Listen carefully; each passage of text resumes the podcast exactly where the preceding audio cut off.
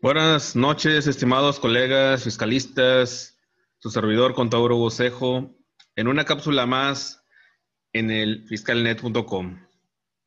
Quisiera compartirles eh, una pequeña cápsula referente al término de la compensación.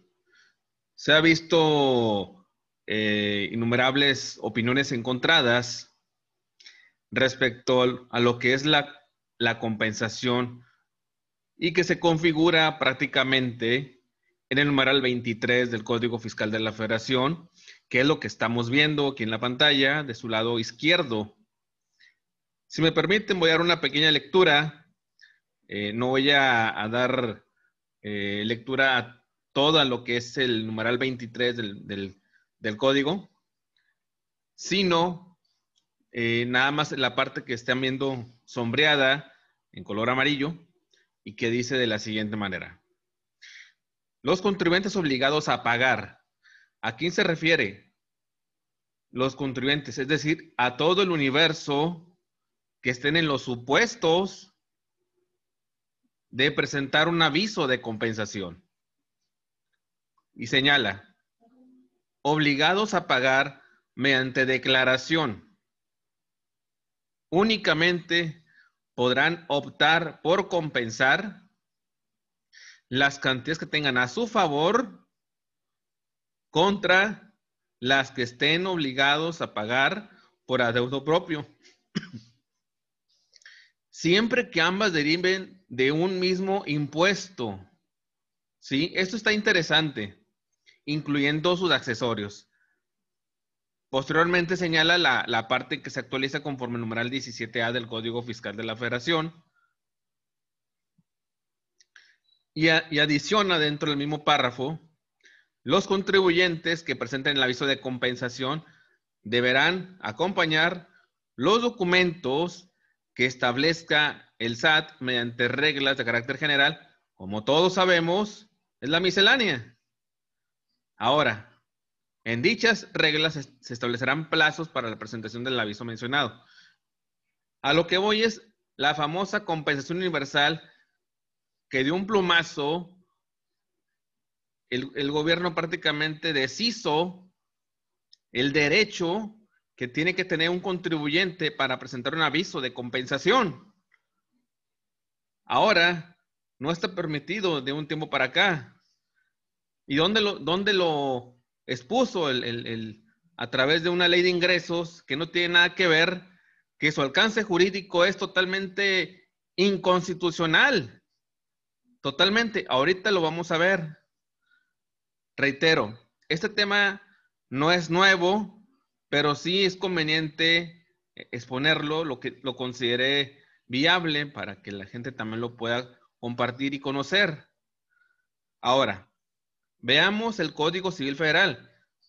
Esto es lo que estamos viendo, es el Código Fiscal de la Federación. Si yo lo trato de leer a la letra, no va a ser suficiente, es inaceptable entenderlo a la letra, porque hay que correlacionar o concatenar, estimados amigos, para que entre todos podamos forjarnos una opinión sólida en el entendimiento y comprensión que todos hagamos de las leyes.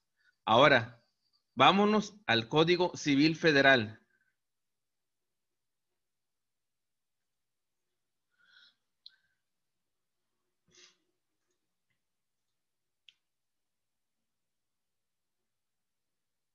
Aquí ya estamos viendo, voy a ponerlo aquí en grande para que se vea.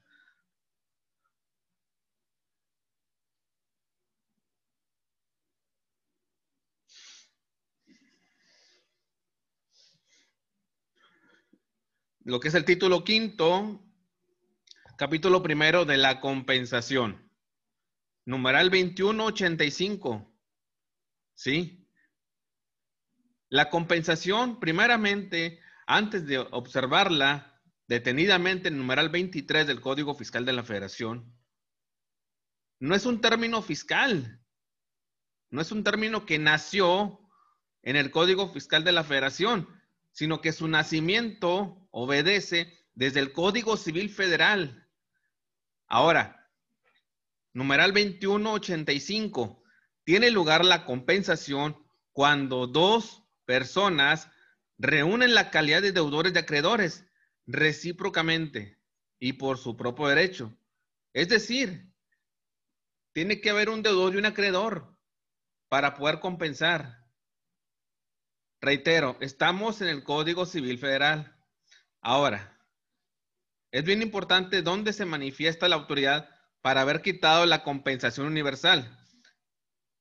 Ahora veamos el numeral 2192, donde señala los supuestos o causales donde no aplica la compensación, no tendrá lugar, será improcedente. Ahora, veamos lo siguiente, numeral 2192, Código Civil Federal. Fíjense la fracción octava. Si las deudas fuesen fiscales, ¿sí? Creo que ya vieron por dónde va la jugada. Excepto en los casos en que la ley lo autorice. Es decir, de aquí se tomó la, la autoridad para decir no procede la compensación para efectos fiscales al final de cuentas muchos contribuyentes entran en el supuesto de poder o que podían más bien presentar el aviso de compensación cuando tengo saldo a favor contra uno a cargo de un impuesto diferente, que era lo que veníamos haciendo desde el 2014, desde la compensación universal, que ya no existe. Ahora, aquí esa fracción octava del numeral 2192 se tomó la, autoridad para poderlo quitar.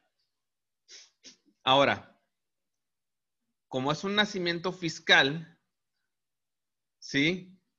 Lo que, lo que un contribuyente común y corriente hace, hace o, trata de presentar un aviso de compensación, no, tiene que ser del mismo ICR contra ICR. Ya no es ICR contra IVA, como antes se hacía. Entonces, salvo la autoridad lo autorice o lo permita, ¿y en dónde lo va a permitir? En miscelánea, porque prácticamente esta eh, se, utiliza para fines técnicos, porque la miscelánea al final de cuentas, de acuerdo al numeral 33, inciso G, no puede ir más allá de lo que la ley le permite, incluso de acuerdo a los principios de derecho. No, no, no se puede extender más, no tiene la facultad potestativa para irse más allá de lo que la ley le va a permitir en su actuar, obviamente.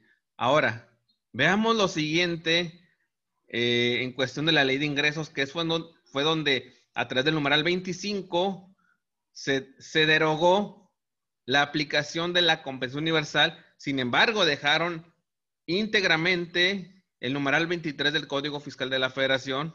Reitero, no es un término nuevo o novedoso, pero sí es conveniente eh, compartirlo Ahora veamos lo siguiente, lo que señala la Suprema Corte de Justicia de la Nación. ¿Cuál es el criterio que prevalece? Que es un, que es un concepto totalmente inconstitucional. Veamos lo siguiente.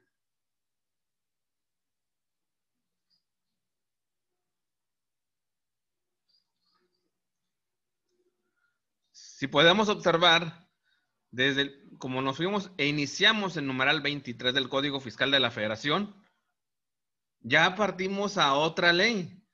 Por eso es bien importante, estimados colegas, amigos que nos acompañan en este, en, este trajín de fomentar la, cultura no solamente fiscal, sino también jurídica y que también aprendemos de nuestros colegas abogados, de nuestros colegas contadores y compartirlo con todos ustedes.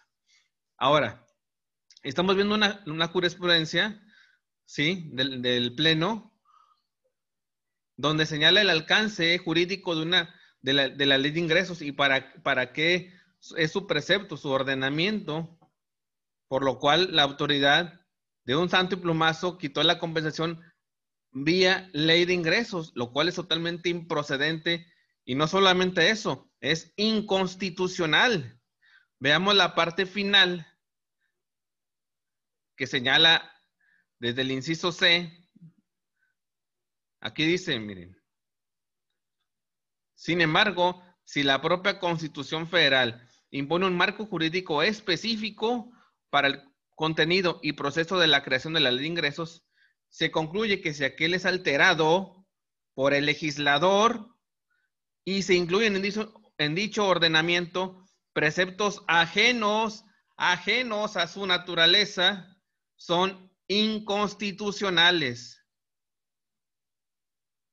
Ese es el punto que les quería compartir, que realmente es algo totalmente fuera de, de contexto lo que hizo la autoridad para quitar, reitero, de un santo plumazo la parte y el derecho de los contribuyentes a ejercer una compensación universal a la fecha, ya que eh, dejó prácticamente de existir ese, ese mecanismo. Tiene, me parece, dos años. Entonces, eh, bajo esa, esa óptica, es, es, un concepto totalmente inconstitucional y prácticamente eh, se violenta el Estado de Derecho. Así que, estimados amigos, colegas, ese es el punto que quería externarles. Espero les sea utilidad, aunque reitero, hay más tele en el, en el mismo, en el tema que estamos abordando, pero bueno, ya será tema de investigación. Un saludo cordial para cada uno de ustedes y que tengan una excelente noche.